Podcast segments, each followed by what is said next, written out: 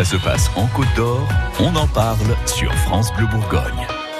Ça se passe en Côte d'Or, ça se passe partout en France. Samedi, la journée nationale des dons d'organes. On, s'y prépare hein, depuis ce matin sur France Bleu, euh, toute la journée, donc euh, pour une journée spéciale avec des témoignages de greffés, de familles de donneurs, des explications, des réponses à vos questions. Nous serons en direct du CHU de Dijon tout à l'heure entre 9h et 11h et nous y sommes déjà aux côtés du docteur Nadine de France.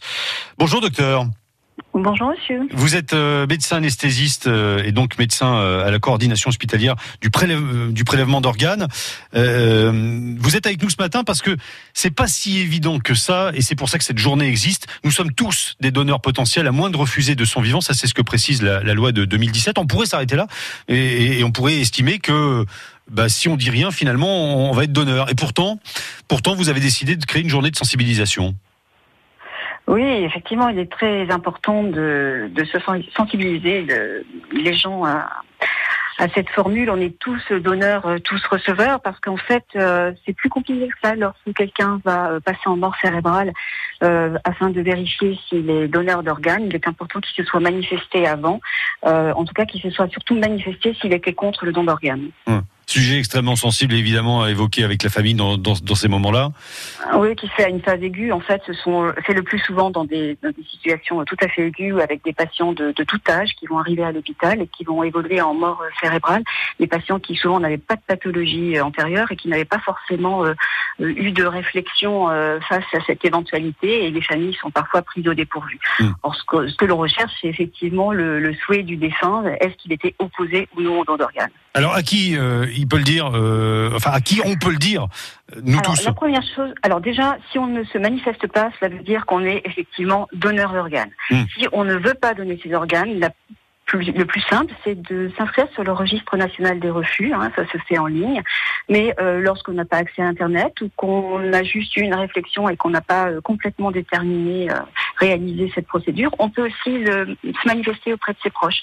Alors ses proches, c'est euh, son conjoint, ça peut être ses parents, ça peut être ses enfants, ça peut être son frère, sa sœur, quelqu'un qu'on côtoie effectivement de façon très régulière, très fréquente, mmh. avec qui on va avoir ce genre de discussion. Et pas forcément une proche c'est pas forcément euh, un frère euh, qui sera à l'autre bout de la France et qu'on verra euh, qu'une fois par an, avec qui on n'aura pas discuté. Ce sera vraiment les gens qui sont dans l'entourage proche, et c'est auprès de ces personnes-là qu'on va rechercher s'il y a eu une opposition du défunt de son vivant à, donner ses organes et ses tissus, hein. les organes et les tissus. Est-il vrai qu'on peut donner à tout âge? On peut donner à tout âge. On ne va pas donner n'importe quel organe à tout âge. À 80 ans, un cœur ne sera pas euh, greffable sur euh, un autre euh, patient receveur en attente de greffe de cœur. Mmh. Mais à 90 ans, on peut donner un foie et faire vivre quelqu'un bien plus longtemps. Il faut savoir aussi qu'on peut donner à tout âge parce qu'on peut recevoir de plus en plus âgé.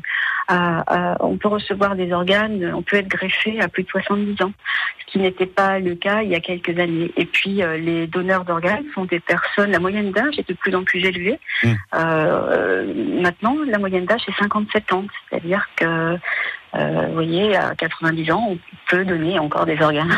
Hmm.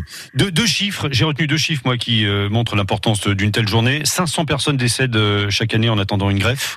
À peu près, oui. Entre 400 et 550, 450, 550 tous les ans. Et, et 15 000 personnes sont inscrites sur des listes d'attente.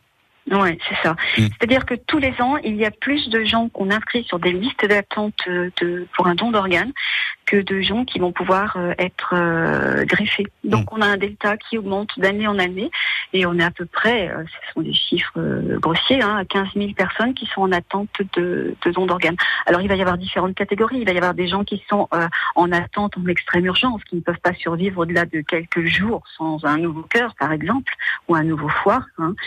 puis y a ceux qui attendent, comme les insuffisants rénaux chroniques, qui sont dialysés trois fois par semaine avec la lourdeur que l'on connaît euh, et qui, qui, attendent comme ça de mois et éventuellement d'année en année, mais c'est pas c'est pas indéfini.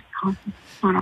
Docteur euh, Nadine de France, euh, la journée donc nationale des dons d'organes, c'est samedi, euh, mais on reste en contact hein, puisqu'on se retrouve tout à l'heure en direct du CHU de Dijon dans l'avion bleu. On vous envoie notre reporter Philippe Thomas qui va donc vous poser encore plein plein de questions dans cette journée spéciale sur France Bleu Bourgogne, journée de sensibilisation donc aux dons d'organes. À très bientôt, à très vite et à tout à l'heure entre entre 9h et 11h. France Bleu Bourgogne.